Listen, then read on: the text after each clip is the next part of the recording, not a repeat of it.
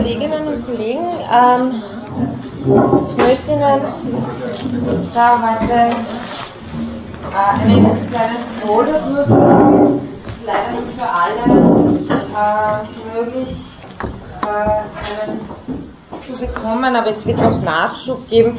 Das ist einfach äh, das Jahres, äh, also das Wintersemesterprogramm der Wiener Gesellschaft für interkulturelle Philosophie. Und wenn es interessiert, äh, der kann sich gerne eins mitnehmen. Wir werden es aber auch äh, in die Vitrine von unserem Forschungsbereich ähm, Philosophie in einer globalen Welt gleich neben dem Zimmer vom Herrn Professor Stenger in die Vitrine hängen. Das heißt, äh, falls Sie jetzt keins bekommen, dann versuche ich noch Nachschub zu bekommen und außerdem können Sie es dort sehen. Und dann möchte ich Sie auch noch aufmerksam machen auf äh, zwei Veranstaltungen, die mit unserem Thema zu tun haben. Ja?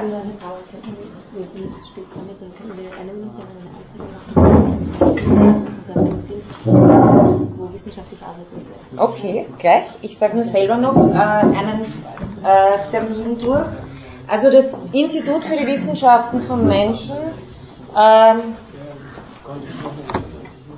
das sich auf der Spittelauer Lände 3 befindet. Ich weiß nicht, ob Sie schon jemals dort waren, aber das ist wirklich ein sehr tolles wissenschaftliches Forschungsinstitut, das eine sehr schöne Bibliothek hat, in der immer wieder Veranstaltungen stattfinden, kann ich Ihnen nur empfehlen, dorthin zu gehen. Ähm, da findet ein politischer Salon statt am Dienstag, dem 8. November um 18.30 Uhr in der IBM-Bibliothek, wo das Thema The Human Rights Movement as a Political Force diskutiert wird.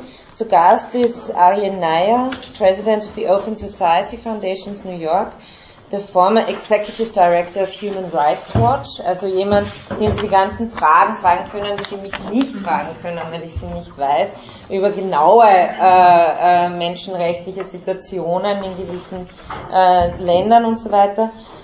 Ähm, Christian Ulsch, Editor für Foreign Affairs, die Presse und Ivan Krastev, ein IWM Permanent Fellow, werden auch an dieser Diskussion teilnehmen. Und ein zweiter interessanter Termin am IWM ist am 15. Dezember um 18 Uhr.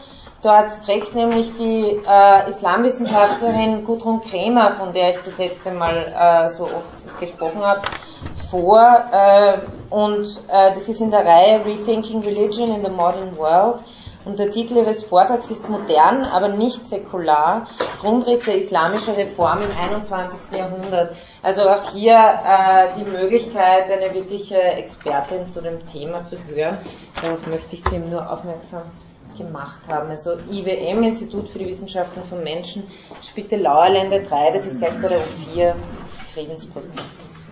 Bitte. Danke.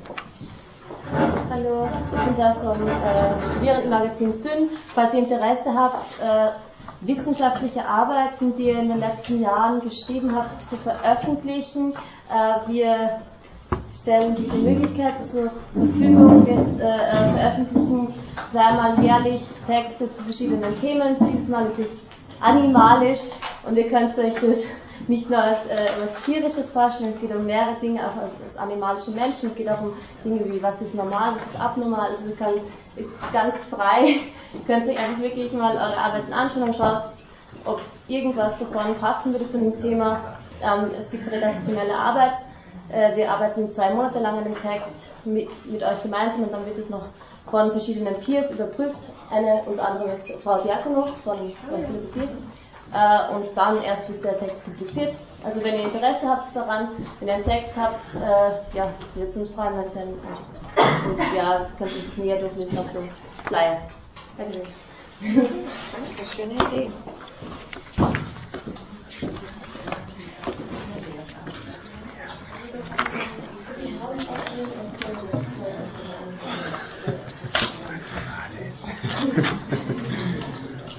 Okay. Ähm, ich mache weiter dort, wo ich das letzte Mal aufgehört habe, nämlich äh, noch äh, diese islamischen Menschenrechtsinterpretationen abzuschließen. Ein Kollege hat mich das letzte Mal netterweise darauf aufmerksam gemacht und es stimmt sicher, dass ich Ihnen gegen Ende sehr viele Namen genannt habe. Das hat damit zu tun, dass ich Ihnen die Vielfalt jetzt zumindest namentlich äh, klar machen wollte, der Theoretiker und Theoretikerinnen, die sich auf vielen verschiedenen Ebenen äh, sei es mit Auslegung des Koran oder mit überhaupt liberalen Menschenrechtsinterpretationen im islamischen Kontext befassen. Äh, mir ist nicht, das möchte ich auch gleich dazu sagen, ich prüfe keinen Namen ab.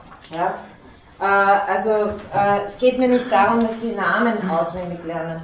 Ich möchte Ihnen drei Namen wiederholen vom letzten Mal, die, die ich wichtig finde, aber falls die im Kontext einer Prüfung kommen, dann höchstens nur so, dass Sie den Namen selber schon in der Prüfungsfrage finden. Ja?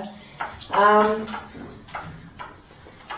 die drei Theoretikerinnen, die mir wichtig waren, äh, sind Rifat Hassan, äh, pakistanische Feministin, die wirklich versucht, in exegetischer Koranlektüre ähm, dort das Recht auf Leben, auf Respekt, auf Gerechtigkeit, auf Freiheit ähm, im Koran selber als menschenrechtlich verstanden festzumachen. Ähm, und was ein wesentliches Argument äh, bei Hassan ist, ist der strenge Monotheismus. Äh, das heißt, sie will äh, gerade durch diese Figur äh, alle möglichen Machtverhältnisse, vor allem das zwischen Mann und Frau, äh, als ein illegitimes verstanden wissen, weil eben gerade in dieser einlinigen Beziehung zu Gott alle äh, Menschen als strikt gleich verstanden werden müssen. Und da argumentiert sie gegen manche Figuren, die im, im Koran auftauchen, wo man das so interpretieren könnte, dass äh, der Mann sozusagen eine Art Vermittlungsposition seiner Frau gegenüber zu Gott einnimmt, sei es jetzt in ihrer gesellschaftlichen Rolle und so weiter. Und das findet Hassan aus theologischen Gründen äh, äh, eigentlich eine, eine nicht haltbare Position. Also einfach um ihnen, äh, da kann es auch noch an einer kleinen Stelle festmachen, die sich bei Bielefeld findet. Ähm,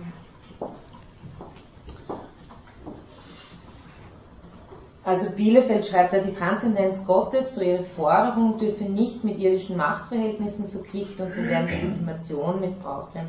Dies gelte auch für das Geschlechterverhältnis, das in der islamischen Tradition, so nach Hassans Interpretation, zu Unrecht dem Mann eine geradezu heilsrelevante Vormundschaftsstellung gegenüber der Frau eingeräumt habe, was für Rifat Hassan an Gotteslästerung grenzt. Mit unverkennbarem Sarkasmus schreibt die feministische muslimische Theologin, jetzt kommt ein Zitat, The husband, in fact, is regarded as his wife's gateway to heaven or hell, and the arbiter of her final destiny. That such an idea can exist within the framework of Islam, which totally rejects the idea of redemption of any intermediary believer between a believer and the Creator, represents both a profound irony and great tragedy. Also das ähm, wäre diese theologische Interpretation ein weiterer Name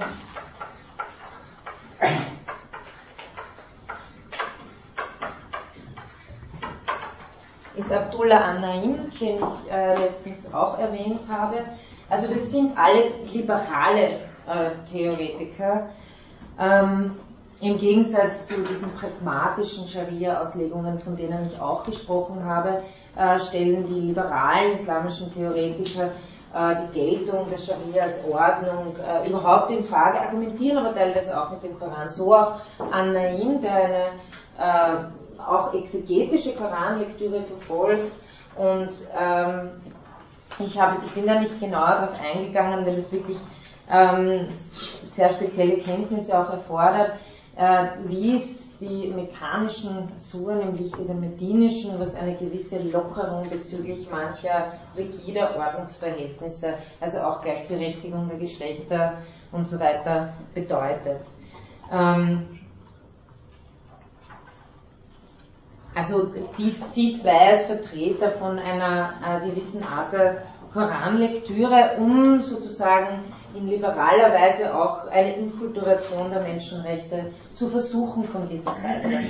Und dann noch äh, ein letzter Vertreter dieser liberalen Linie, Abu Said. Also Said ist der Familienname. Ich habe jetzt den äh, Nasr Hamid, ist der Vorname.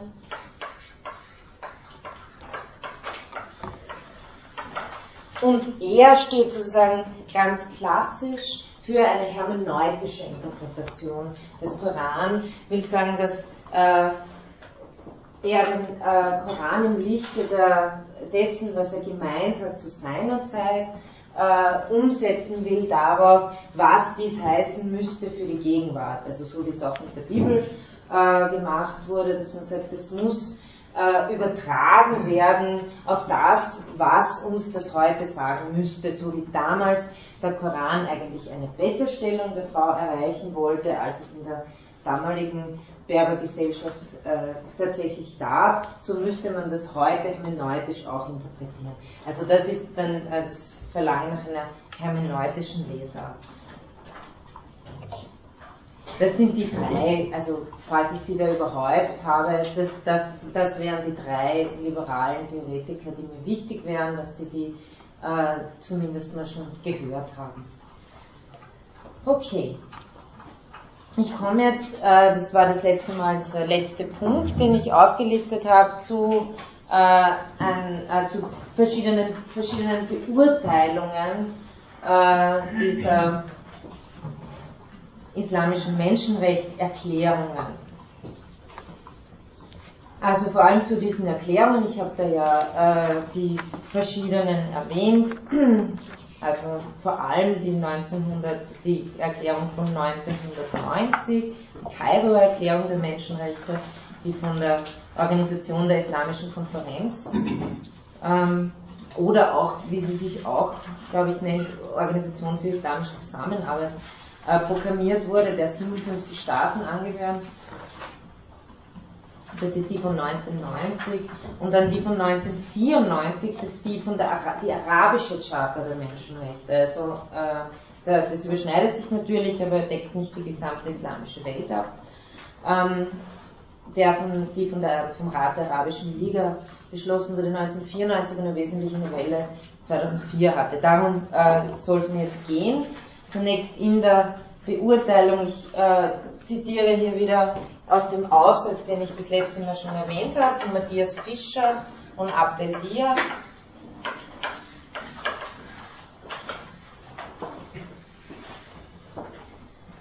So kritikwürdig, äh, sagen Sie, dieses Menschenrechtsverständnis der offiziellen Erklärungen, also mit Scharia-Vorbehalt und so weiter, das letzte Mal ausgeführt, auch ist, Immerhin, so sagen sie, schaffen die De Deklarationen die für den Rechtsdialog notwendige Transparenz. Offengelegt wird damit auch, dass sich niemand mit der pauschalen Behauptung zufrieden geben kann, internationale Menschenrechtsstandards seien bereits umfassend ähm, und abschließend in den Quellen des Islam vorgelegt. Das ist äh, eine Position, auf die sich vor allem orthodox äh, islamistische Kreise äh, stützen wollen und äh, die zum Ziel hat, sich von vornherein von jeder kritischen Auseinandersetzung abzusetzen. Also äh, Fischer Diab sagen immerhin, das ist durch die Dokumente klar, dass es nicht so ist. Das steht dann hier schwarz auf weiß. Allerdings äh, stellen sie auch ein Entwicklungspotenzial fest, das sie für sehr wichtig halten. Sagen, die aufgezeigten Defizite dürfen nicht darüber hinwegtäuschen, dass islamisch geprägte Menschenrechtserklärungen ein beachtliches Entwicklungspotenzial aufweisen. In der arabischen Charta der Menschenrechte von eben 1994 fehlt bereits ein ausdrücklicher Scharia-Vorbehalt. Die Deklaration versteht sich als Bekräftigung der allgemeinen Erklärung der Menschenrechte von der UNO von 1948 und den Menschenrechtspakten der Vereinten Nationen von 1966 Sie erwähnt auch die Kairoer Deklaration. Es ist dann irgendwie gesagt worden, ja, es stellt aber ein Widerspruch da, also man kann sich nicht irgendwie beides gleichzeitig beziehen. Ähm, aber immerhin ist sozusagen der Scharia-Vorbehalt nur mehr in Form dieser Inbezugnahme auf die Kairoer Deklaration da und steht nicht mehr selber in der Deklaration von 1994 drinnen. Äh, der, also diese ähm, Charta von 1994 war aber ähm, insofern kein Erfolg, als sie fast kein äh, Staat, also hat sie eigentlich nur der Irak unterzeichnet. Ähm, es gab dann aber einen, äh, eine Reformulierung 2004 und auch da gab es eigentlich wieder Fortschritte. Wie Fischer Diab sagen, sind ja Menschenrechte erstens als universell gültig und unteilbar bezeichnet. Und die einzelnen Rechte, die weitgehend internationalen Standards entsprechen, haben eine Präzisierung erfahren. Also es wird zum Beispiel auch äh, davon gesprochen, dass eine äh, Sanktionierung von der sogenannten Apostasie, also des Abfalls vom Glauben, als Verstoß gegen die Religionsfreiheit betrachtet werden muss. Die Charta von 94, die eben lediglich vom Irak unterzeichnet worden ist und durch keinen Staat ratifiziert worden ist, konnte noch als bloßes Schmuckwerk betrachtet werden, sagen Sie, wenn nicht als gescheitertes Projekt. Die Nachfolgerin des Jahres 2004 wurde bereits ähm, Moment, die Zahl ist jetzt, glaube ich, nicht mehr aktuell. Sie sind von 15 von 22 Mitgliedstaaten der Arabischen Liga unterzeichnet. Ähm, das aktuellste, das ich finden konnte, ist Dezember 2009 und bei sieben ratifizierenden Staaten tritt die Charta in Kraft. Äh, das ist 2008 äh, das ist mit 15.03.2008 erfolgt, nur wenn Sie sich jetzt anhören, welche Staaten das unterzeichnet haben, werden wir wahrscheinlich aufgrund der gegenwärtigen Situation eher wieder ins Ernst, äh, ja, also Syrien, ähm, Algerien, Bahrain, Jordanien, Libyen, Palästina, die Vereinigten Arabischen Emirate haben diese, waren die, sieben, die ersten sieben Staaten, die diese Charta ratifiziert, also nicht nur unterzeichnet, sondern ratifiziert haben, wodurch sie in Kraft getreten ist. Jetzt werden Sie natürlich zu Recht sagen, naja, was ist jetzt mit Syrien? Äh, das Problem äh, an, dieser, an dieser Charta, juristisch, völkerrechtlich, ist vor allem das, und das wurde natürlich auch äh, kritisiert, dass, dass es keine, keine, keine äh, Art und Weise der Durchsetzungskraft hat, außer dass sich eben die Staaten sich selbst gegeneinander verpflichten. Aber es gibt nicht die Möglichkeit einer Individualbeschwerde, so wie sie das äh, also es gibt nicht die Möglichkeit einer Individualbeschwerde, es gibt auch nicht die Einrichtung von so etwas wie einem arabischen Gerichtshof für Menschenrechte wie sie, also analog zum Europäischen Gerichtshof für Menschenrechte, wo sie eben mit einer Individualbeschwerde den Staat Österreich zum Beispiel klagen können. Das heißt, das Inkrafttreten dieser Charta ist natürlich ähm, auf der einen Seite ein gewisser Schritt, äh, überhaupt einen völkerrechtlich äh, bindenden Vertrag zu unterschreiben, auf der anderen Seite äh, ist es natürlich, äh, wenn, das, wenn das keine Mittel zur Durchsetzung hat, kann man natürlich auch sagen, es ist nur ein Papier. Ja? Man kann wie ist das dann mit dem internationalen Gerichtshof? Warum kann man das nicht einklagen beim internationalen Gerichtshof, dass sich diejenigen Staaten, die sich äh, auf die Menschenrechte verständigt haben und auch ratifiziert haben, dass man die auf das verpflichtet, international. Weil man sich auf dem man auch zustimmen muss, also dem internationalen Strafgerichtshof äh, zu unterliegen, was zum Beispiel die USA auch nicht tun. Also ich kann niemand vor den internationalen Straf, Straf, Strafgerichtshof ziehen, der nicht zugestimmt hat, unter dieser Jurisdiktion zu stehen. Okay, das ist der Grund.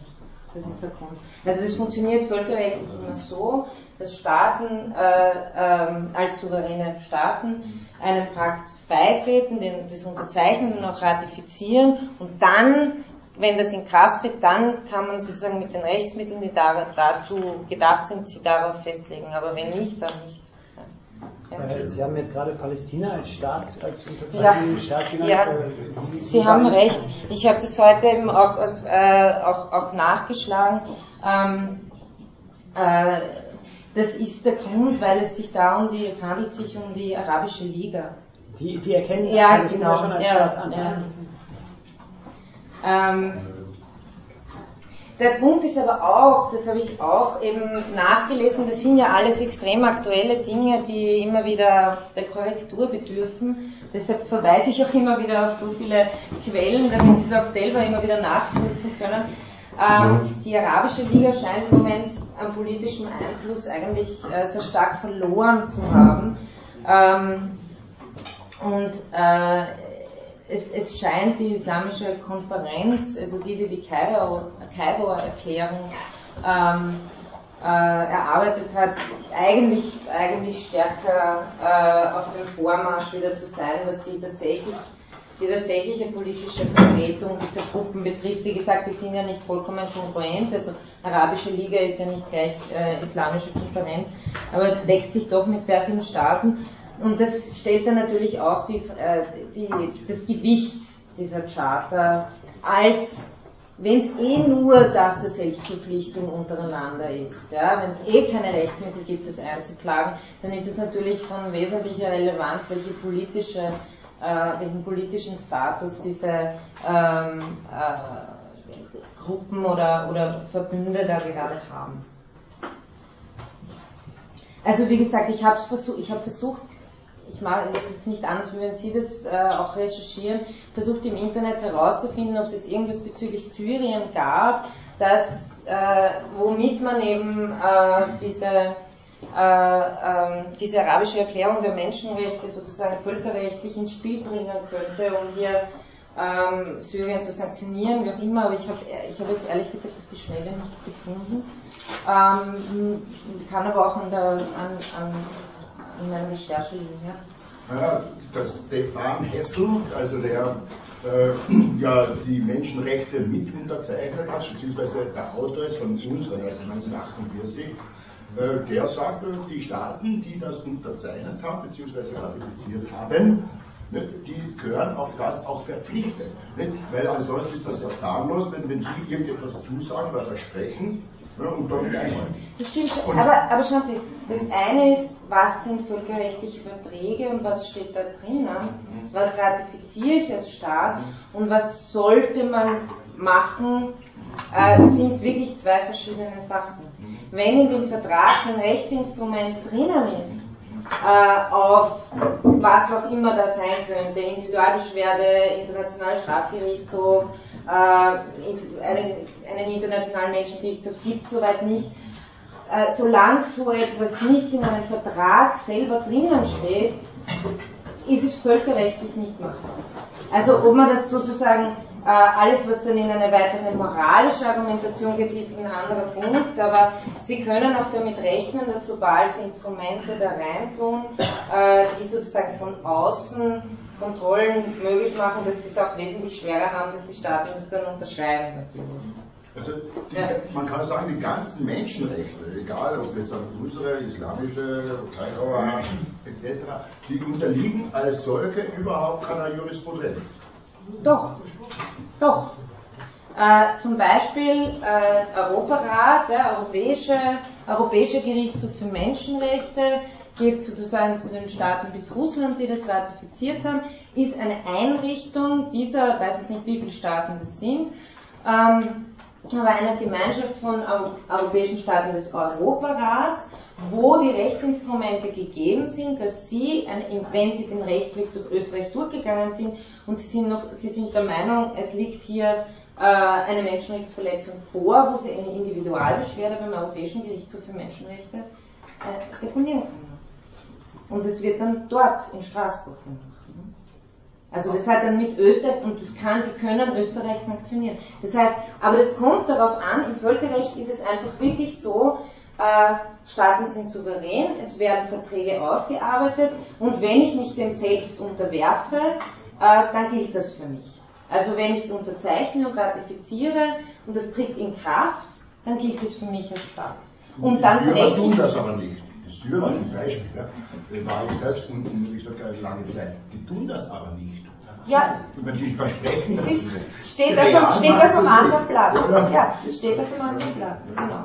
Aber wenn man es jetzt eben wirklich vom völkerrechtlichen Punkt her sehen will, dann kann, kann man jemand nur auf das festlegen, was er sozusagen dem auch zugestimmt hat. Und es ist was, natürlich ist es was anderes zu sagen, ja, ja, wir werden schon, wir werden schon, oder auch äh, äh, Dokumente zu unterzeichnen, denen noch nichts verpflichtet. Klar. Klar. Ähm, ja. Ähm, also nochmal zu, zu Fischer und hier zu diesem Entwicklungspotenzial zu sagen. Ähm, Sie sagen auch, und das muss man wohl auch äh, zugestehen, weil, ich meine jetzt einen Punkt noch zu Syrien, das, das, was in Syrien passiert hat, hat mit dem Islam gar nichts zu tun. Also das, das muss man jetzt auch mal wirklich auseinander dividieren. Ähm, wenn, wenn, ich, wenn ich hier versuche zu sprechen über ähm, eine islamische Inkultur, Inkulturation, wenn Sie so wollen, ein, eine, ein Annäherungsversuch an, an, an die Idee der Menschenrechte, dann hat es nichts mit, äh, mit Assad zu tun und dem, was äh, jetzt in Syrien passiert. Ähm, ja, die islamisch geprägten Menschenrechtserklärungen sind innerhalb von weniger als 25 Jahren entstanden, schreiben Fischer Dier 2008. Stellt man die Texte gegenüber, so schreitet das Verständnis der Menschenrechte geradezu in sieben Meilenstiefeln voran. Jetzt geht es nur darum, wie verhält sich sozusagen der Islam als Religion zu diesem, zu diesem Gedankengut der Menschenrechte.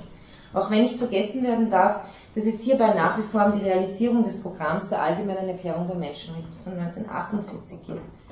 So sind die Menschenrechtsstandards der Vereinten Nationen nicht durchwegs erreicht. Das Reformpotenzial, meinen Sie, darf aber doch optimistisch stimmen.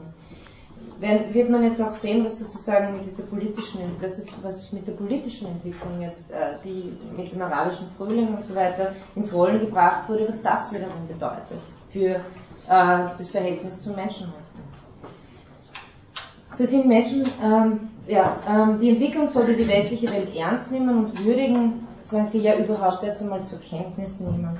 Allein die Existenz der Deklaration kann im Übrigen auch Stimmen in der islamischen Welt entgegengehalten werden, die die Menschenrechtsidee allein als genuin westlich ablehnen. Ähm, Sie sagen dann noch, äh, noch ein, ein, weiterer Punkt aus diesem Aufsatz, der äh, das Verhältnis von äh, Menschenrechten und Islam generell thematisiert, also das davor war zu diesen speziellen Erklärungen. Dadurch, dass wir muslimische Gesellschaften von vornherein als menschenrechtsfeindlich sehen, sagen sie, fördern wir das Menschenrechtsverständnis nicht. Im Gegenteil, wir vergeben eine tragfähige Chance des Dialogs. Im Übrigen dürfen die, und das passt sehr gut zu dem, was ich jetzt auch gerade über Syrien gesagt habe, im Übrigen dürfen die massiven Menschenrechtsverletzungen im Nahen und Mittleren Osten keinesfalls als typisches Kennzeichen islamischer Glaubensgemeinschaften verstanden werden. Diese Taten entspringen in Gestalt politischer Morde und Folterungen regelmäßig einer machtpolitischen Motivation. Und nicht nur die Menschenrechtsidee, auch die Verletzung von Menschenrechten ist ein transkultureller Befund. Islamische geprägte Gesellschaften bedürfen jedenfalls, so sagen sie, keines Imports der Menschenrechtsidee oder gar einer heilbringenden Bekehrung zu den Menschenrechten. Das war ein Zitat jetzt am Ende aus dem Aufsatz. Noch eine zweite Bewertung dieser Situation von Bielefeld, aus diesem Buch wieder. Er sagt, und das, auf Bielefeld komme ich heute hoffentlich auch noch ein bisschen genauer äh, zu sprechen, er sagt, bei allen Unterschieden zwischen westlichen und der Anführungszeichen islamischen Menschenrechtsdebatten gilt, dass Menschenrechte hier wie dort erkämpft werden mussten und müssen. Also das ist Bielefelds generelle Idee. Menschenrechte sind auch im Westen nicht vom Himmel gefallen, sondern sind etwas, was erkämpft werden musste. Sie sind nicht selbstverständlicher Bestandteil einer bestimmten religiösen oder kulturellen Tradition, Bielefeld zeigt das eben auch recht schön in Bezug auf den Westen, sondern die Menschenrechte bilden einen Gegenstand anhaltender politischer Auseinandersetzung. In dessen Verlauf, und ich glaube darum geht es ihm hauptsächlich, in dessen Verlauf kommt es zur Veränderung kultureller Selbstverständnisse und dadurch entwickeln sich auch neue Lesarten der religiösen Quellen. Dadurch entsteht laut Bielefeld entstehen vielfältige Möglichkeiten einer Inkulturation, das Wort habe ich mir von ihm vorher geborgt, also die Inkulturation der Menschenrechtsidee, Und er hält es so lange für legitim und sinnvoll, solange das nicht in so etwas wie einen, eine kulturessentialistische Vereinnahmung umschlägt. Also dass irgendeine Gruppe sagt, Menschenrechte sind eigentlich unsere Idee. Also das hält er sowohl von der westlichen Seite her äh, für nicht produktiv als auch äh, von der islamischen Seite. Ähm, noch ähm, eine äh, letzte Position dazu, bevor ich auch noch ein bisschen äh, Raum für die Diskussion geben möchte. Ähm, von Menke und Pollmann diesmal. Auch die beurteilen das ähnlich äh, wie Bielefeld und sagen, äh, man kann die Versuche einer menschenrechtlichen Neulektüre der Scharia mit den kreativen Neudeutungen vergleichen, denen in westlichen Kulturen geistige Traditionen unterzogen wurden. Eben nämlich solche Traditionen, die zuerst den Menschenrechten eigentlich feindlich gesinnt waren, also ihnen eigentlich ähm, problematisch gegenüberstanden. Dadurch zeigen sich zwei Punkte. Erstens, dass unterschiedliche Kulturen, so Menke Vollmann, grundsätzlich gleich sind in ihrem Verhältnis zur Idee der Menschenrechte. Also un unterschiedliche Kulturen sind grundsätzlich gleich in dem Verhältnis der Menschenrechte. So wie es falsch ist, die Idee der Menschenrechte christlich oder abendländisch zu nennen. Warum? Weil eben diese Traditionen einer tiefgreifenden Veränderung bedurften, um die Idee der Menschenrechte hervorzubringen. Also so wie es falsch ist, das abendländisch zu nennen oder westlich, so ist es falsch, islamischen Traditionen die Fähigkeit abzusprechen, Menschenrechtskonzeptionen zu entwickeln. Beide Traditionen haben prinzipiell die gleiche Möglichkeit, in einer Weise neu gedeutet zu werden, dass sie, Konzeption, Konzeptionen von Menschenrechten ausbilden. Das war der erste Punkt. Und der zweite, äh, sagen Menke und Vollmann, und ich zitiere sie hier, denn ich äh, möchte das sehr genau sein. Sagen Sie, es ist unübersehbar, dass der Stand und der Grad menschenrechtlicher Selbsttransformation von Kulturen sehr unterschiedlich ist. Westliche Kulturen haben darin zurzeit einen Vorsprung. Jetzt können, also ich meine, das, das würde irgendwie dieses klassische Modell bedienen, dass wir halt weiter sind, dass die anderen und dass die dann schon draufkommen werden. Allerdings äh, schränken das Menke und Pollmann sofort ein und sagen, dies ist allerdings kein Grund, überheblich zu sein. Nicht nur ist dieser Status fragil,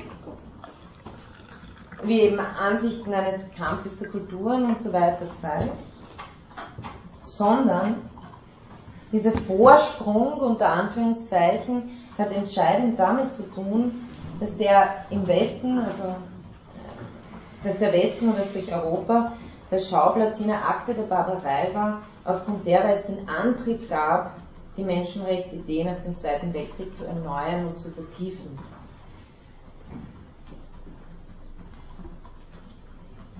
Also will heißen, dieser Vorsprung hat damit zu tun, dass es einfach äh, sozusagen auch größeren Katastrophen gab.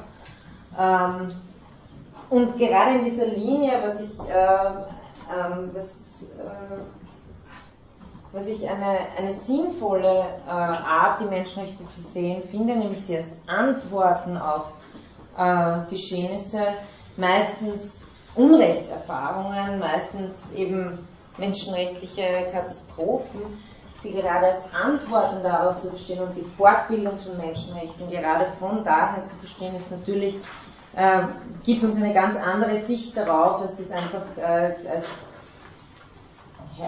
selbstherrliches Erbe der westlichen Tradition zu verstehen. Gut, soweit mal dazu.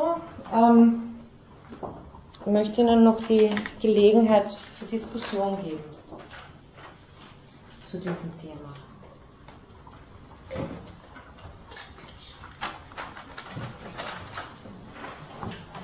Ja. Ich wiederhole mich. Noch einmal, ich sage, weil ich das wirklich für wichtig halte vom letzten Mal.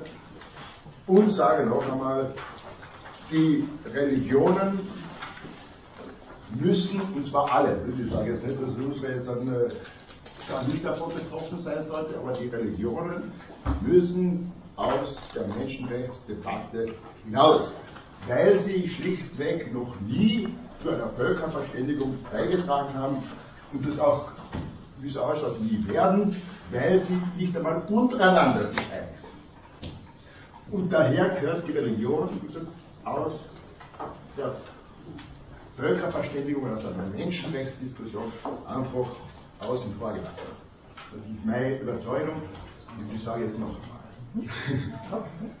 Das können wir ja diskutieren.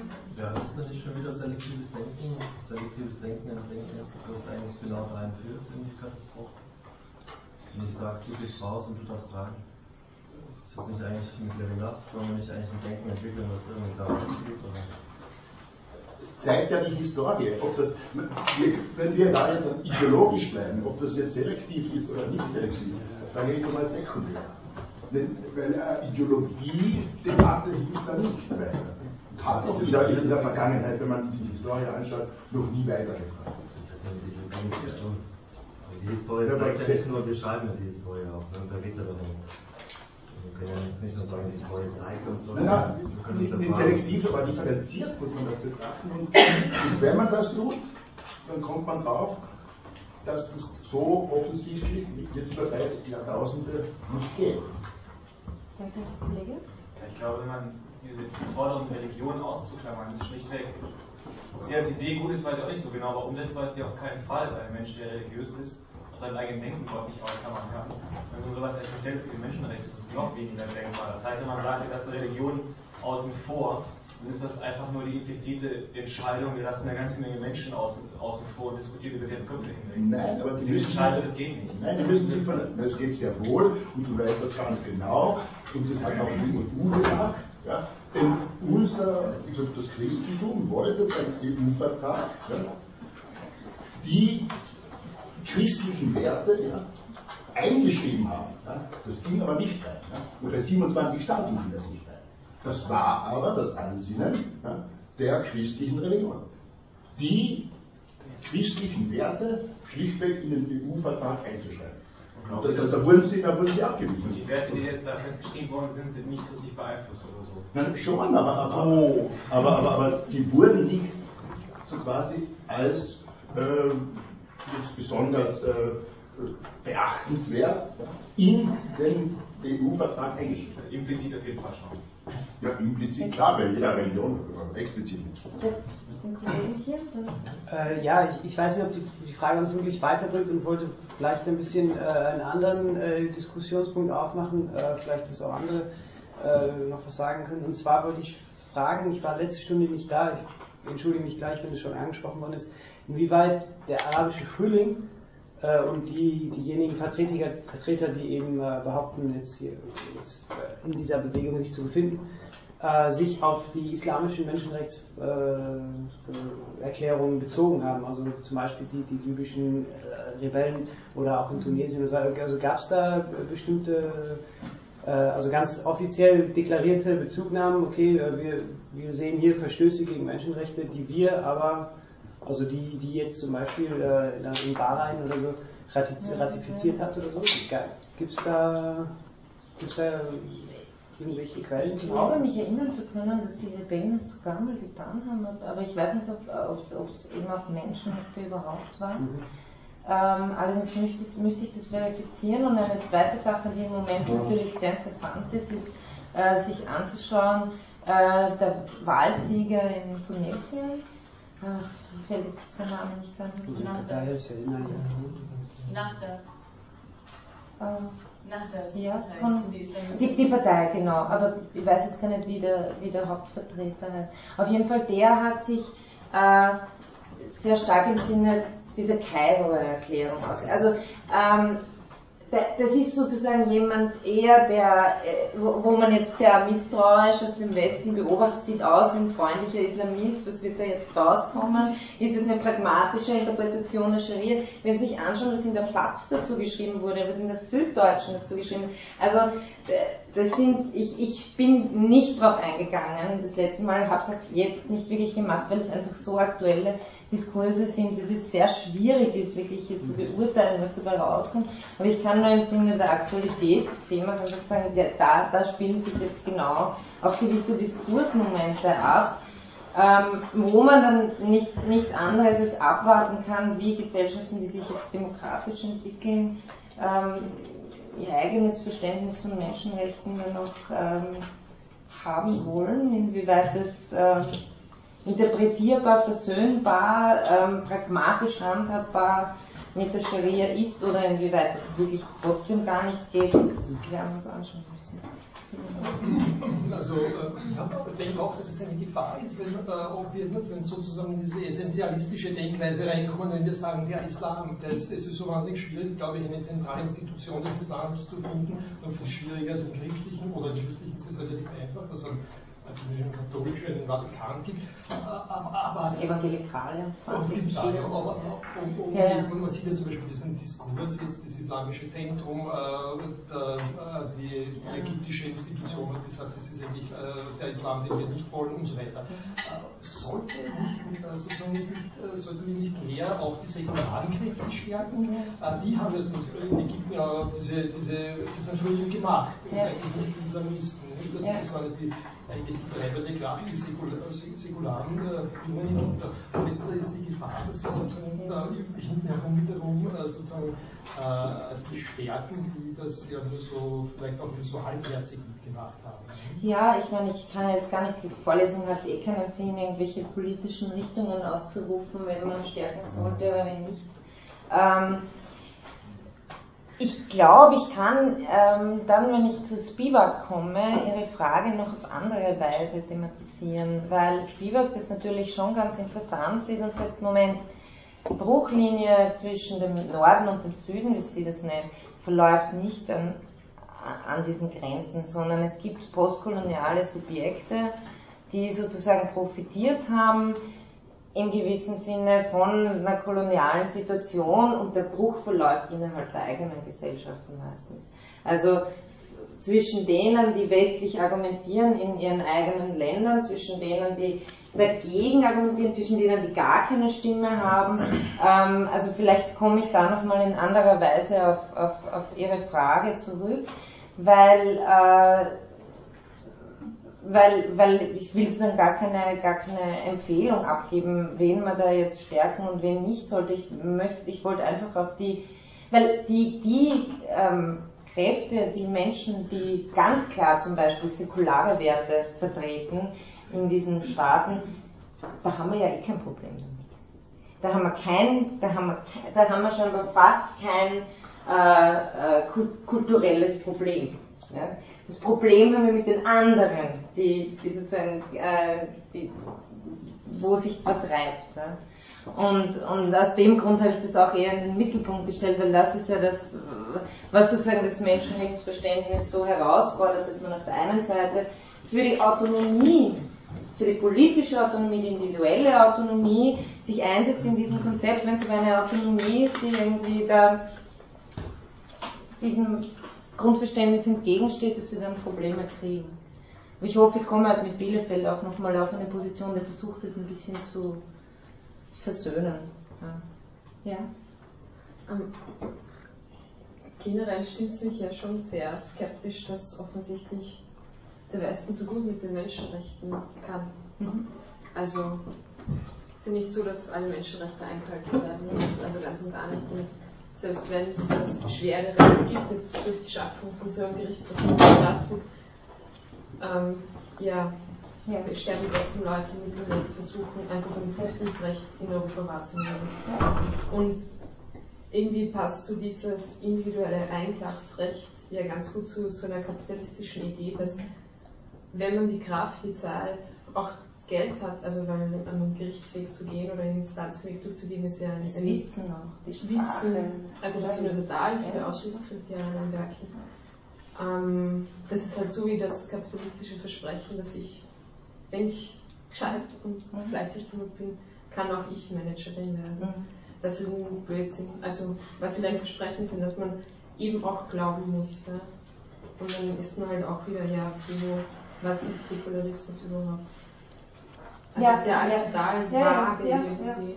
Also es ist gut, dass Sie das anbringen. Natürlich ähm, äh, ist, ist innerhalb des Westens sozusagen längst nicht alles gegessen, was Menschenrechte betrifft. Also erstens mal ähm, kann man lange nicht behaupten, dass wir alle in einem Zustand leben, wo alle Menschen, die in unseren Ländern leben, alle Menschenrechte ständig geachtet und erfüllt hätten.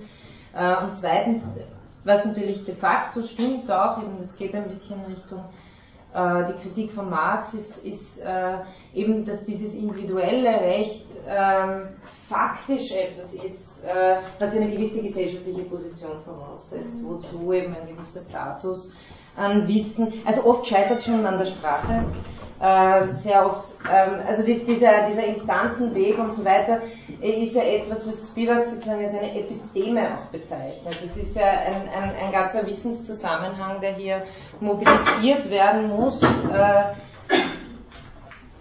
um eben dieses Rechtssystem als Rechtssystem nutzen zu können. Und das ist auch ein Punkt, auf den die Autoritätsethik, das will ich dann eben vor allem im zweiten Teil der Vorlesung stärker eingehen, genau das ist der Punkt, wo die Autoritätsethik versucht einzuhaken und zu sagen, okay, aber was ist mit denen, die sozusagen durch diese Maschen des Netzes, des Rechtsnetzes auch bei uns einfach äh, hindurchschlüpfen, weil sie einfach aus verschiedenen anderen Gründen gar nicht mal von der Ordnung adressiert werden können. Also äh, das, das, ist auf jeden Fall ein Punkt, der, der ganz wichtig dann Richtung äh, dieses Autoritätsthemas geht.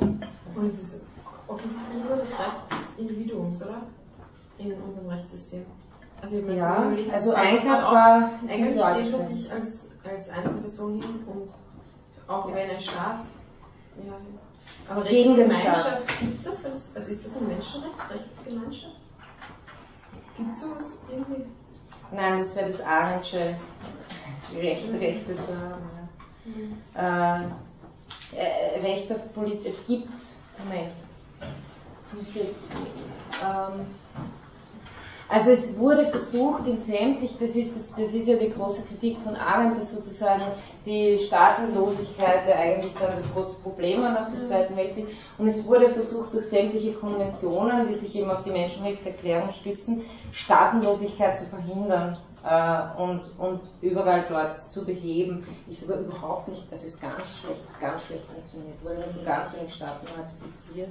Also die Menschenrechtserklärung ist ja eine Sache jetzt völkerrechtlich gesprochen. Wichtig sind ja dann diese ganzen Menschenrechtsinstrumente, äh, die dann in einzelnen Charters und so weiter noch zur konkreten Durchsetzung beschlossen wurden oder eben diese europäischen Menschenrechtserklärungen und so weiter, wo es dann tatsächlich um rechtliche Durchsetzung geht.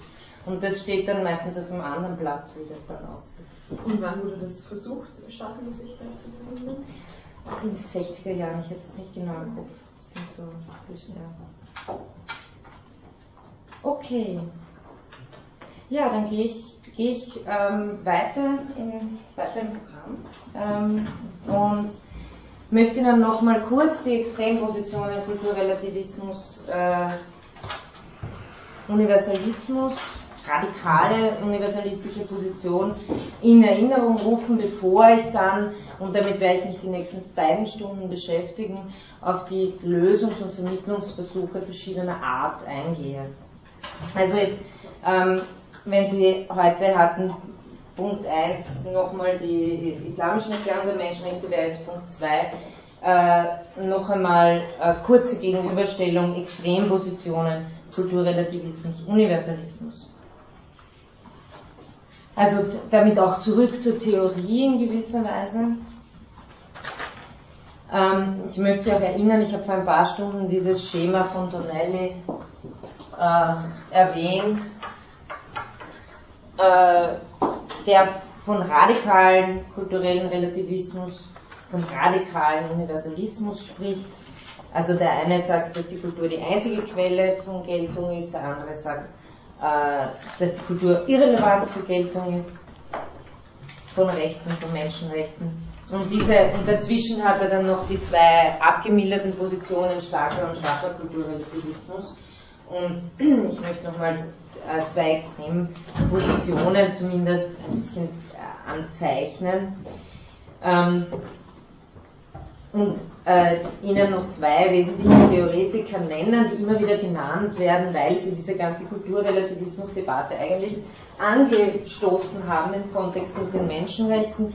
Das sind Adamantia Pollis und Peter Schwab.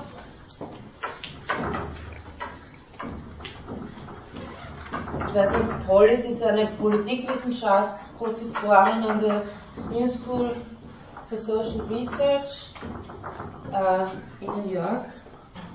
Peter Schwab.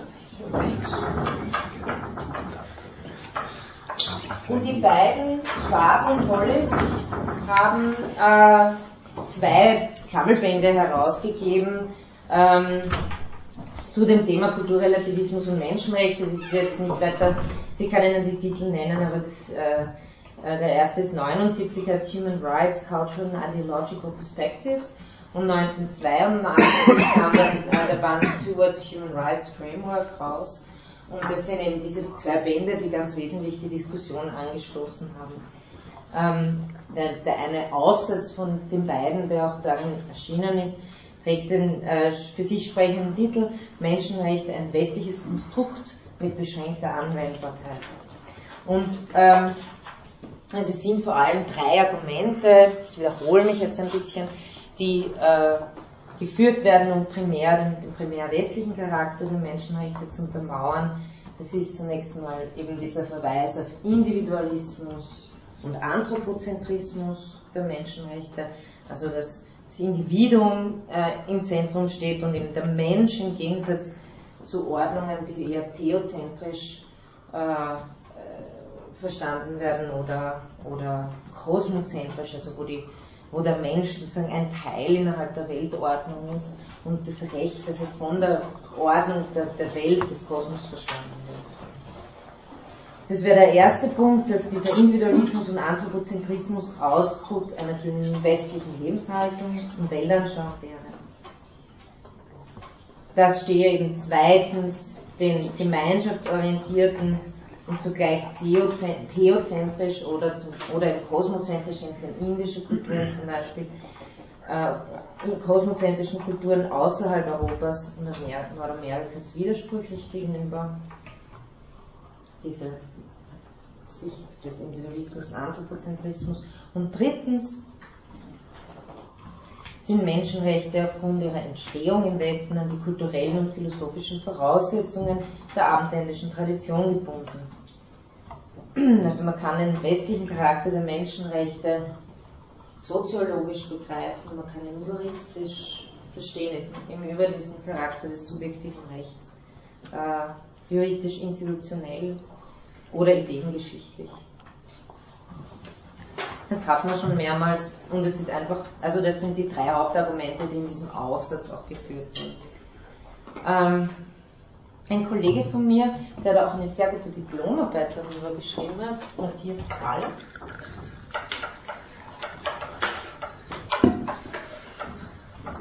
Und äh, er, das hat mir sehr gut gefallen, er spricht von, von Strategien des, der kulturrelativistischen Argumentationen. Übrigens sagt er, das ist ganz interessant, die Kulturrelativisten sind immer die anderen meistens. Äh, die Strategien sind die der Kontextualisierung, also man bringt sozusagen dieses Gerüst der Menschenrechte innerhalb eines konkreten Entstehungskontextes, Kontextualisierung, Dezentrierung, also man rückt sozusagen von diesem Zentrum äh, des Anthropos des Menschen ab und dadurch Relativierung, also Kontextualisierung, Dezentrierung. Relativierung sind so die Grundstrategien. Und ein weiterer Punkt, den er anmerkt, der ich finde dann auch eine wichtige Beobachtung ist, ähm, ist, dass in zweierlei Hinsicht mit der Kategorie Kultur umgegangen wird in diesen, ähm, äh, in, diesen kulturrelativistischen Argumentationsstrategien. Äh, auf der einen Seite wird, werden Kulturen als empirische Faktizitäten behandelt. Ähm, das heißt einfach, Kulturen sind verschieden und äh, deswegen können die Menschenrechte nicht übertragen werden. Zum anderen werden Kulturen äh, wird, wird die normative Unhintergehbarkeit kultureller Räume eingemahnt. Also das ist dann eher auf der normativen Seite dieses Argument, ähm, dass kulturelle äh, Räume eine Unhintergehbarkeit aufweisen.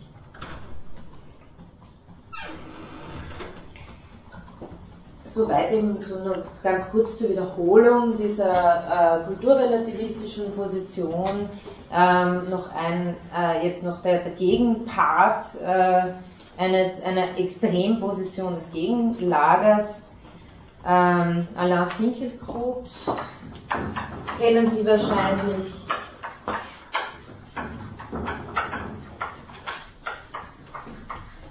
Berühmt-berüchtigter französischer Intellektueller, Philosoph, ähm, der das Ganze äh, unter dem Schlagwort Voltaire gegen Herder fasst, also französische Aufklärung, Voltaire gegen die deutsche Romantik oder Aufklärung gegen Romantik.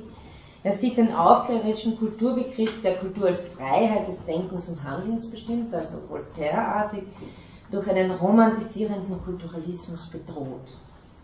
Also innerhalb dieser Debatte.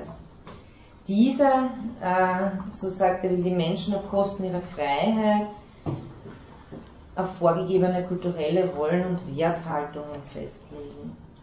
Finkelkraut sieht die von, so sagt der linken Multikulturalisten propagierte kulturelle Identität als eine postmoderne, postmoderne Variante des herrischen Volksgeistes. Nachdem Menschenrechte eine Befreiung des Individuums auf Kosten seiner Kultur erreicht zu haben scheinen, möchte nach Finkelkraut der postmoderne Kulturrelativismus den Menschen wieder in eine vorgefertigte Livree stecken.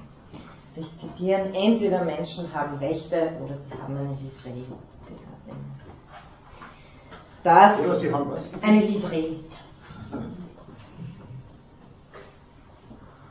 Also das ist sozusagen die radikal, äh, radikale Gegenposition zur kulturrelativistischen äh, Menschenrechtskritik. Äh, nach dieser Position ist jede Berufung auf kulturelle Differenz oder Identität auch schon verdächtig. Also kommt einem aufklärungsfeindlichen Autoritarismus gleich.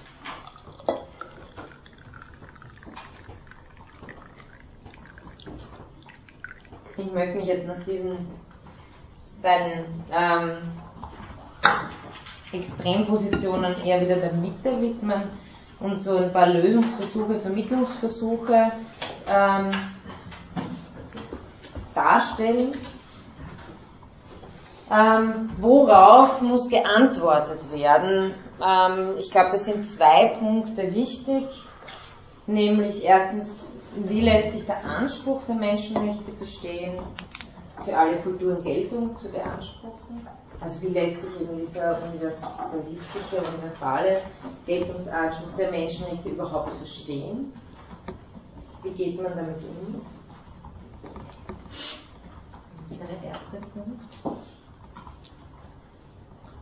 Zur Frage nach der Geltung. Und der zweite, der damit einhergeht, äh, ist, wie ist der historische Prozess zu deuten, in dem die Menschenrechte ihren Inhalt gewonnen haben. Also zweite Frage nach dem historischen, nach der Deutung des historischen Prozesses, in dem die Menschenrechte ihren Inhalt gewonnen haben.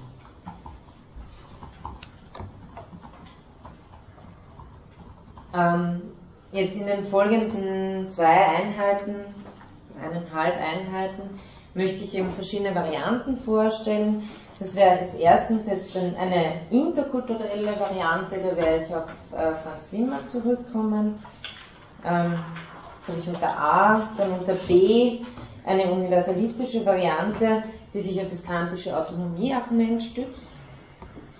Und da habe ich zwei Vertreter, die jetzt nicht unbedingt zusammengehören, aber doch unter diese Rubrik gemeinsam gefasst werden können, nämlich äh, einerseits Bielefeld und andererseits Habermas. Beide stützen sich auf das kantische Autonomieargument, der eine eher in Individuums-, der andere eher in gemeinschaftsbezogener Hinsicht. Also Autonomie im Sinne der Autonomie der Selbstbestimmung als Individuum oder der Selbstbestimmung als politische Gemeinschaft. Universalistische Variante, die sich auf Kant, diese Autonomieargument von Kant. Ähm, ich habe das letzte Semester relativ ausführlich behandelt von Menschenrechte als politische Rechte, die Art und Weise, wie Habermas das verstehen möchte, nämlich eben antifundamentalistisch, er möchte es eher so im Rousseau'schen Sinn verstehen als eine als etwas, was sich eine politische Gemeinschaft nur als Selbstgesetzgebung äh, äh, selbst worauf sie sich nur selbst verpflichten kann, also dieses Kant-Rousseausche Argument. Äh, ich werde es wiederholen, wenn ich zu Habermas komme, allerdings äh, da ein bisschen äh, mehr komprimieren. Ähm, da geht es natürlich um politische Autonomie um Demokratie, um den wesentlichen Zusammenhang von Menschenrechten und Demokratie, von denen, von denen Habermas behauptet, dass es ein intrinsischer Zusammenhang sei. Also Selbstbestimmung einer demokratischen, einer, einer Gemeinschaft impliziert äh, Menschenrechte als sozusagen Rahmen, äh, in dem diese demokratische Selbstbestimmung überhaupt möglich ist. Äh, das ist B, dann C. Das ist eine minimalistisch-universalistische Variante. Da kommt das äh, schon relativ bekannte Theorem von Ottfried Höffe, äh, einer partialen Anthropologie, also der sozusagen eine minimale Anthropologie, einen minimalen Konsens entwickelt. Und D ähm, ist eine Variante, die äh, eher aus dem Kommunitarismus kommt, also Michael Walzer äh, und dann auch Martin Nussbaum, ähm, also dem Kulturrelativismus äh, viele Zugeständnisse macht, ähm, aber auch sozusagen äh, den Anspruch der Menschenrechte, dem Anspruch der Menschenrechte entgegenkommen möchte, indem vor allem Universalität anders gedacht wird, nämlich als Universalisierung und als, und als Exemplarizität. Aber das sind jetzt nur Stichworte, das werde ich alles weiter ausführen. Ich komme jetzt mal zu A, zu Wimmer.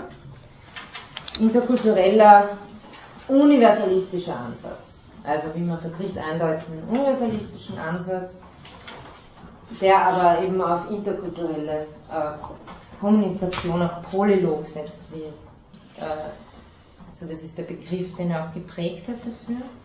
Die generelle Strategie von Wimmer ist die, dass er fragt, gibt es Menschenrechte nur in okzidentaler Tradition?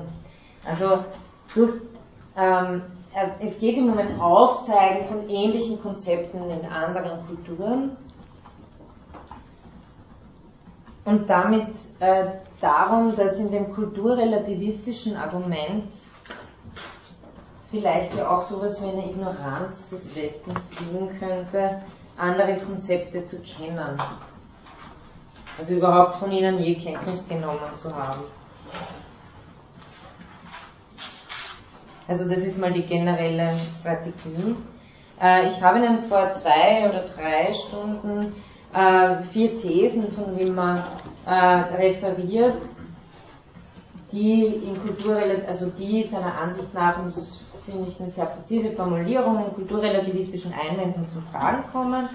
Ähm, das habe ich ihm äh, wiederhole es nur ganz kurz, jetzt, die, jetzt kommen die Antworten, die er darauf gibt. Also äh, die erste These war die, dass, Sie haben das eh schon einmal von mir alles geliefert bekommen, also ich wiederhole es jetzt recht schnell. Die erste These ist die, dass menschenrechtliche Normen primär und ausschließlich als Produkt der okzidentalen Kultur anzusehen sind, also Produkt. Zweites war, dass die Normen nur mit einer bestimmten Konzeption des Menschen verträglich sind, also Konzeption. Das dritte war, dass die Konzeption dieses Menschenbildes innerhalb der okzidentalen Kultur vorherrschend sei. So, okzidentale Konzeption. Und viertens, dass ein regional entwickeltes Menschenbild nicht universell vorherrschend und anerkannt und auch nicht universalisierbar sei. Also regionaler Ursprung ist nicht universalisierbar. Ähm, jetzt zum ersten Punkt. Man versucht jeweils in seiner äh, interkulturellen äh, Weise des Philosophierens darauf zu antworten. Ad 1 gibt es Menschenrechte nur in okzidentaler Tradition. Äh, wie man meint, ja, zunächst ist die Frage natürlich sehr einfach zu beantworten. Ähm, in Hinsicht auf historische Ereignisse, juristische Kodifizierungen ist die Antwort klar ja.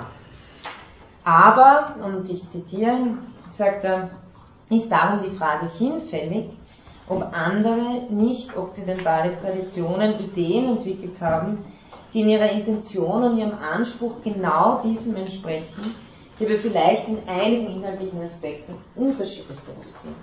Mit anderen Worten, ist es überflüssig in geistigen Traditionen Afrikas, Asiens oder im präkolumbianischen Amerika Ideen nachzugehen, die wesentliche Begriffsmerkmale mit den Menschenrechtsideen gemeinsam haben und ebenfalls Grundrechte betreffen. Rhetorisches Fragezeichen. Äh, nach Wimmers Ansicht natürlich nicht. Ähm, das, das genau sollte äh, eine inter, ein interkulturelles Philosophieren zutage fördern, eben auch unseren Kanon ändern, dass es genau nicht mehr möglich sein sollte, über Gerechtigkeit zu sprechen, äh, ohne äh, über Konzepte aus dem Konfuzianismus oder auch afrikanische äh, Konzepte von Gerechtigkeit und so weiter, die auch einzubeziehen. Das heißt, äh, das arbeitet sehr stark mit dem blinden Fleck des Nichtwissens ähm, des Westens. Wimmer bringt da folgende Beispiele. Ähm, die Deklaration Ashokas, der ein buddhistischer Herrscher, circa im 3. Jahrhundert vor Christus war, ähm, eines, das war ein, ein ähm, ziemlich großes Reich auf dem indischen Subkontinent. Dieser Ashoka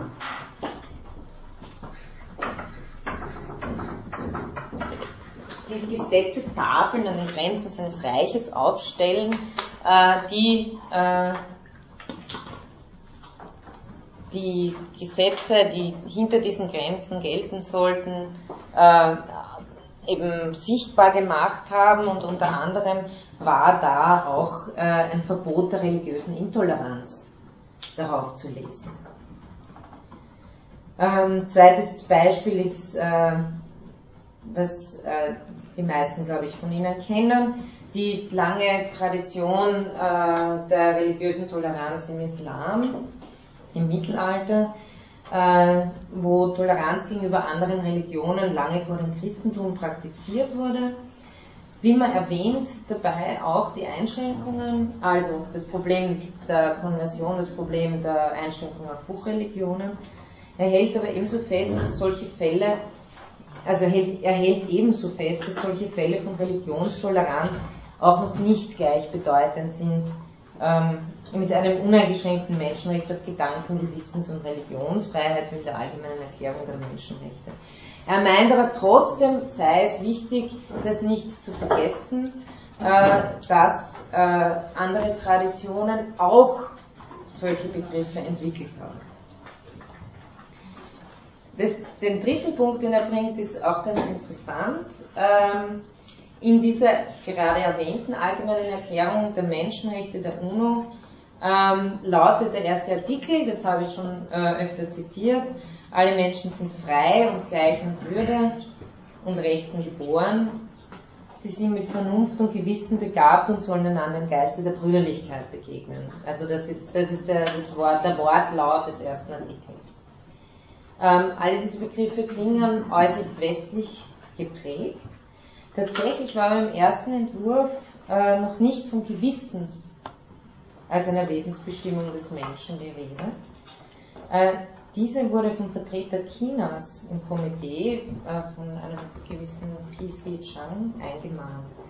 Und der hat sich dabei auf ein anthropologisches Grundmotiv aus dem Konfuzianismus bezogen, nämlich dass der Mensch dadurch charakterisiert werden kann, dass er vermag, Mitleid zu empfinden. Also etwas, äh, wo wir ganz auf, das, auf den ersten äh, Blick ganz sicher wären, ja, ja, klar, Gewissen, das ist ein total christlicher Begriff, ähm, ist sozusagen gar nicht äh, auf diese Weise in die Menschenrechtserklärung hineingekommen, sondern eben aufgrund ähm, eines chinesischen Vertreters. Wimmer plädiert also dafür, die unterschiedlichen Ursprünge gleicher menschenrechtlicher Grundgedanken ernst zu nehmen. Eine bloße Berufung auf die Tradition will er dabei ebenso vermeiden wie ethno- und kulturzentristische Argumente. Also das wäre mal zu dieser ersten Frage, äh, sind äh, Menschenrechte nur rein okzidentalen Ursprungs. A2, die zweite Frage, sind Menschenrechtsnormen nur mit einer bestimmten okzidentalen Idee vom Menschen verträglich?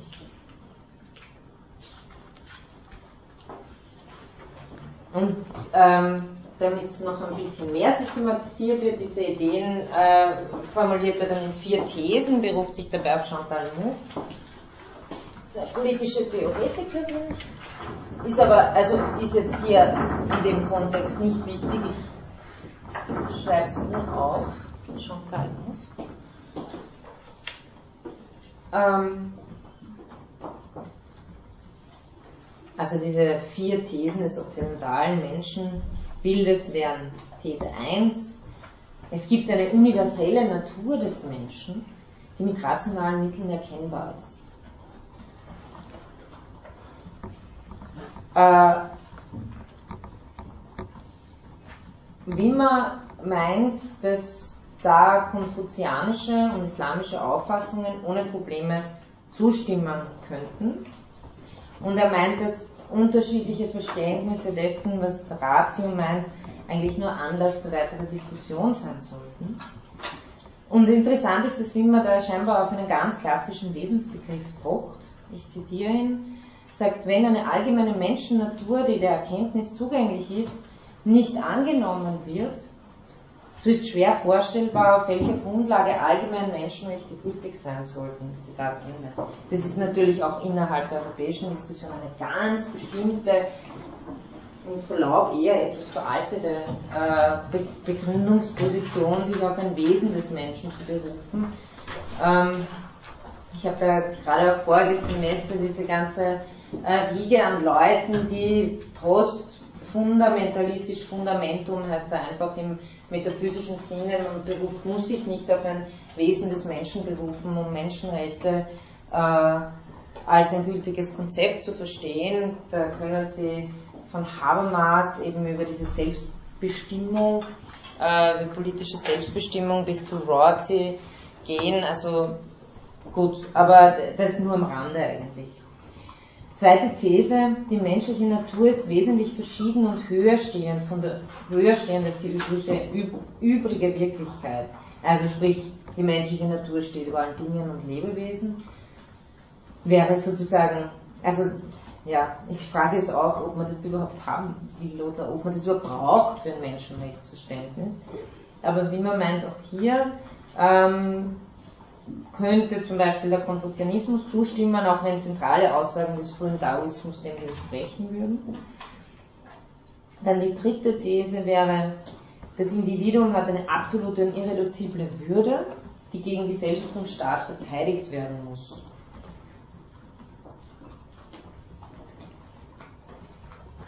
Also das Individuum hat eine absolute und irreduzible Würde, die gegen Gesellschaft und Staat verteidigt werden muss. Wie man meint hier, dass die simple Frage, wer jetzt im Konfliktfall zwischen Staat und Einzelnen der Vorrang gebührt, äh, zumindest zur Kenntnis nehmen muss, dass, äh, wie gesagt, insbesondere chinesische Ethiken emphatisch Konzepte individueller moralischer Autonomie formulieren. Ich kann es Ihnen leider nur in der Allgemeinheit geben, wer selber nicht genauer darauf eingegangen kann. Ähm, aber es, also ich meine, da, da, dazu muss man die Texte wirklich kennen, dass man das beurteilen kann. Und das, da hat er schon recht, da einzuhaken, dass er sagt, wir kennen das größtenteils alles nicht. Ja. Auch in Gesellschaften, wo die Gruppe eher Vorrang vor gegenüber dem Individuum hat, das äh, macht er auch klar, gibt es bestimmte Grenzen, die nicht überschritten werden dürfen. Es ist nicht so, dass das allein dem Okzident eingefallen ist, dass es Grenzen gibt, äh, die das Individuum schützen. Also das scheint auch klar zu sein. Daher meint er, die vierte These bleibt nach wie als rein okzidentale These übrig und äh, leitet damit zum nächsten Punkt über. Also die vierte These ist folgende. Die Autonomie des Individuums erfordert eine Organisation der Gesellschaft in einer nicht hierarchischen Weise. Als Summe freier Individuen. Also die Autonomie des Individuums erfordert eine Organisation der Gesellschaft in nicht hierarchischer Weise als Summe freier Individuen. Also das, ich habe davon bereits gesprochen, also die Gleichheit als die ganz zentrale Idee äh, der Gerechtigkeit in der Neuzeit.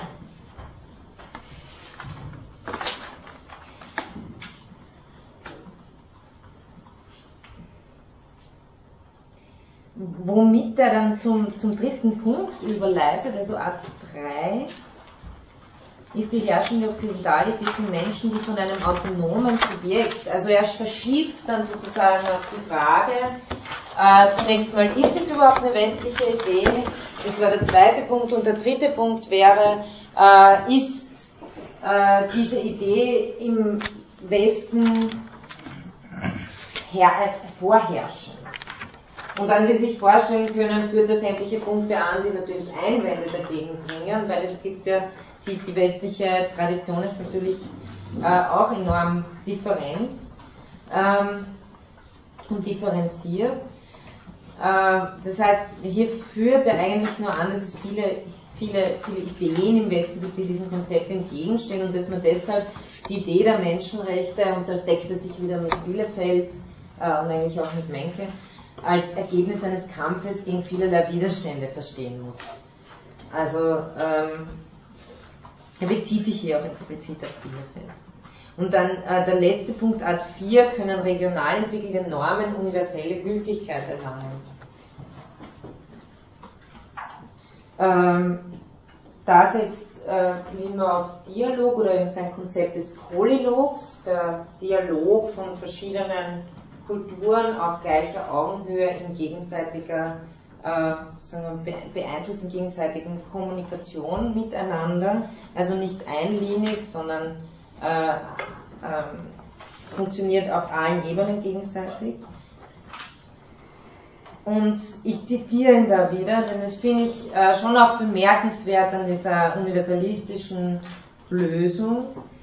Er sagt folgendes, die These, also diese These, dass regional entwickelte Normen keine universale Gültigkeit erlangen können, die kulturrelativistische These. Zitat, diese These besagt, dass dieses oder ein anderes regional entwickeltes Menschenbild auch nicht universalisierbar ist, indem es etwa von seinem religiösen oder sonstigen regionalen Hintergrund gelöst und als vernunftgemäß und als Einsicht oder als einsichtig für alle Menschen aufgewiesen würde. Diese Möglichkeit wird in separativ-zentristischer Weise bestritten, in der Annahme, dass die in bestimmten Gesellschaften und Traditionen entwickelten Auffassungen und Ideen auch nur für Angehörige dieser Gesellschaft Gültigkeit haben können. Wer so argumentiert, zieht sich allerdings auf eine separatistische Ethnophilosophie zurück, in dem bereits die Möglichkeit von Argumentation verneint wird. Zitat Ende. Sie können da im Ansatz, äh, glaube ich, erkennen, wie ein interkultureller Lösungsversuch, so wie ihn Franz Wimmer vertritt, verfährt. Es wird dabei erstens auf parallele Konzepte in anderen Kulturen verwiesen, das ist äh, der erste Punkt. Ähm, und ich denke, dass dies zur Vermeidung westlicher Ignoranz im Sinne von Unwissen und Überheblichkeit auch zweifellos eine gute Sache ist. Zweitens, äh, zweite Strategie äh, wird, wird eine monolithische Auffassung der eigenen Kultur zurückgewiesen. Das werden wir dann auch bei Bielefeld sehen. Und drittens wird angestrebt, in fortgeführtem Dialog oder Polylog zu einer universalen Konzeption der Menschenrechte zu gelangen, der alle zustimmen können, da sie durch das Argument überzeugt worden sind. Und ich möchte jetzt noch äh, da am Ende äh, ein paar kritische Punkte dazu anführen oder ein paar Bedenken anmerken. Äh, das erste habe ich schon äh, angeführt, Zunächst scheint mir der Anspruch eines erkennbaren Wesen des Menschen für eine Begründung der Menschenrechte zumindest im Westen ein mittlerweile äußerst beschrittenes und in Zweifel gezogenes Kriterium zu sein. Also weder die Erkennbarkeit eines Wesens scheint vielen Theoretikern noch notwendig für ähm, eine, eine Gültigkeit der Menschenrechte, noch die Frage, ob es für die Begründung der Menschenrechte äh, überhaupt notwendig sei, noch auf sozusagen sowas wie metaphysische, absolut grundlegende Konzepte zurückzugreifen. Oder eben, ob nicht vielmehr eine postmetaphysische Begründung aus zum Beispiel der politischen Autonomie einer Gemeinschaft, wie bei Habermas, oder aus dem Gefühl, wie bei Rorty, angemessener sei. Also das scheint mir, äh, da, da scheint mir sozusagen zu sehr auch diesen okzidentalen propagierten Bild ein bisschen äh, aufzusitzen, weil ich denke, dass äh, von einem Wesen des Menschen zu reden und zu sagen, ja, ja, das stimmen andere Kulturen zu, das ist überhaupt fraglich, ob wir das brauchen für einen interkulturellen Diskurs für Menschenrechte. Zweitens, und das scheint mir der noch entscheidendere Punkt zu sein, eine Position, die einen Dialog oder Polylog mit anderen Kulturen auf Augenhöhe und im Sinne des besseren Arguments führen möchte, übersieht methodisch, auch wenn sie natürlich darum weiß, und ich gehe natürlich davon aus, äh, äh, dass das immer das klar ist, dass eine solche symmetrische Dialogsituation eben faktisch nicht besteht. Weder kann der koloniale und postkoloniale Zustand, in dem solche Diskurse geführt werden, ignoriert werden, Also auch wenn die Menschenrechte ein Heilmittel gegen die Wunden des Kolonialismus sein mögen oder so etwas wie, äh, wenn sich schon das kapitalistische äh, System über den Globus verbreitet, dann sind die Menschenrechte vielleicht das Trostpflaster, das man mit einkaufen muss. Ähm,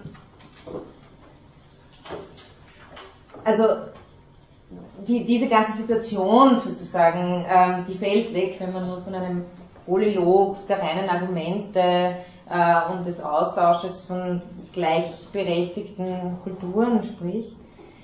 Noch kann die Tatsache ignoriert werden, dass, in einer solchen Situation, dass es in einer solchen Situation epistemische Vorgaben gibt, die eben nicht vom rationalen Himmel gefallen sind. Wenn das bessere Argument zählen soll, dann ist natürlich zu fragen, wer nach welcher Logik entscheidet, was das bessere Argument ist. Und verstehen Sie mich nicht falsch, ich meine, ich bin schon auf Wimmers Seite, dass man miteinander argumentieren können muss. Äh, die Frage ist nur gerade in diesem kulturellen Kontext, ob man da nicht noch sehr viel sensitiver damit umgehen müsste, äh, was eben dieses Licht der Ratio tatsächlich äh, bedeutet. Ähm, denn noch wichtiger ist im, als die Frage, wer entscheidet, nach welcher Logik, was ein besseres Argument ist, ist, wer spricht in solchen Diskursen überhaupt, wer ist ermächtigt zu sprechen. Sich auf die diskursive und argumentative Vernunft zu verlassen, ist natürlich kein kulturimperialistischer Ansatz, also auch das das Kreis, und natürlich hat es die besten Absichten, aber er sollte auch nicht naiv sein hinsichtlich der Machtstrukturen, die er vorgibt, nämlich klares, deutliches, argumentatives Sprechen in einem gewissen Diskurs und in die er selbst verwickelt ist. Also bei Wimmer muss man auch jetzt einschränkend sagen, geht um Philosophie und um den Anspruch, dass Philosophie ein argumentatives Unternehmen sein soll. Und der Menschenrechtsdiskurs ist da natürlich nochmal ein viel breiterer Diskurs. Aber ähm, generell ist dieses Argument der, gegen eine, äh, eine Theorie der kommunikativen Vernunft, die zum Beispiel auch bei Habermas äh, das von der Alteritätsethik äh, und zum Beispiel auch von der postkolonialen Theorie ähm, entgegengebracht wird, meistens das, dass, dass es halt genau das übersieht, was diesem Diskurs entgeht. Also wer nicht diesen, in diesem Diskurs mitmachen kann, der kann eben nicht mitmachen. Äh, und das ist sozusagen, äh, oder wer, wer äh, in diesem Diskurs, in diesem argumentativen Diskurs schon aus gewissen anderen Gründen keinen Ort des Sprechens hat, äh, der oder die kann da auch keinen finden. Das heißt, ähm, natürlich gibt es bei Carl Otto Apel und so weiter diese Idee, dass man das kontrafaktisch antizipieren muss, Ähm, die Frage ist nur, ob das, also ob man da nicht noch äh, um einiges äh, kultursensitiver sozusagen mit diesem äh, Punkt umgehen müsste, bevor man äh, sozusagen sehr, sehr, sehr einfach und auch klassisch westlich, würde ich sagen, äh, sich auf die argumentative Vernunft zurückzieht und sagt, wenn wir da nur alle miteinander sprechen, dann kommt schon das Richtige dabei raus. Gut. Ähm, ja. Fragen, Anmerkungen, Einwände? Ja. Ja, vielleicht sollte man sagen, also dieser Betriebspolilog, der Franz Martin Winger meint da also nichts anderes als einen äh, interkulturellen Dialog oder äh, Dialektik der Kulturen, aber den Begriff selber hat er auch adaptiert von Literaturwissenschaftler Michael Bachtin. Hat also nicht selber. Aber, aber, aber so wie er funktioniert, ja, wenn es im Nachschluss steht, steht überall wie man, wie man. Ja, äh, ja, aber nur er selber. Ja, er selber ja, schreibt sehr bescheidener Mensch. Ja. Geschichte und Theorie, ne, ja. dass er den selber adaptiert. Ja, ja, ja, ja aber ansonsten bin ich so wie Sie, auch bei ihm und weil er jetzt nicht in Bezug auf die Menschenrechte so sehr, aber in Bezug auf interkulturelle Philosophie anerkannt ist, und zwar auch bei den Gegnern der Wissenschaft. Äh, wenn man Wissenschaft kritisch hinterfragt schaut, ich bin da immer dabei, da beim äh, Stift äh, Vorau, auch nächstes Jahr wieder, da wird Wissenschaft kritisch hinterfragt, noch dazu in einem Stift. Aber auch dort ist er anerkannt. Mit, zusammen mit dem Rama Atalmal, die Sie ja auch kennen, und da, das ist ein Inder, und der Rama Atamal, ähm, sage ich nur, also ich damit meine Kollegen das wissen, dass Sie da Bescheid wissen, ist klar.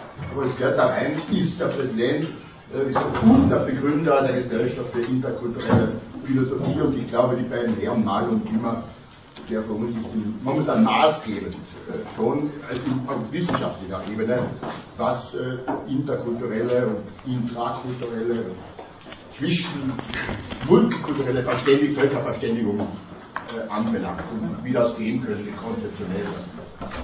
Ich wollte das Ihnen sagen. Äh, ja, es wurde jetzt mehrfach äh, viel der Begriff Kampf und dass die Menschenrechte erkämpft werden ja. müssen. Äh, ich sehe ein bisschen die Gefahr, dass die Menschenrechte dann selbst zur Waffe werden. Und da können, ja. können die Menschenrechte, wenn sie erkämpft werden, indem sie selbst die Waffe sind, können sie dann noch Menschenrechte sein? Also, dann, dann würden sie ja quasi äh, gegen, sich selbst angewendet werden. Also, ja, na, ist gut, dass Sie das bringen, da gehe ich nämlich nächste Stunde noch darauf ein und es ist dann Bielefeld wirklich, der das äh, Konzept, äh, der, der das eben vertritt, um zu sagen, Sie sind kein lineares kulturelles Produkt, sondern Sie sind, sagen wir, ähm, Sie stehen auf dem Spiel in gesellschaftlichen also sie sind nicht selber eine, eine Waffe, sondern um sie geht es äh, als und er, er, er, er finde ich, das werde ich das nächste Mal ein bisschen entwickeln, sehr schönes äh, in dieser Ambivalenz der Moderne als den Konterpunkt nicht der Fortschrittsideologie, sondern gerade des Gegenteils dessen, was alles an Unrechtserfahrungen passiert durch die Moderne, sind die Menschenrechte sozusagen der Versuch einer Antwort darauf. So versucht er das zu verstehen. Okay, dann wünsche ich Ihnen einen schönen, einen schönen Feiertag. Feiertage.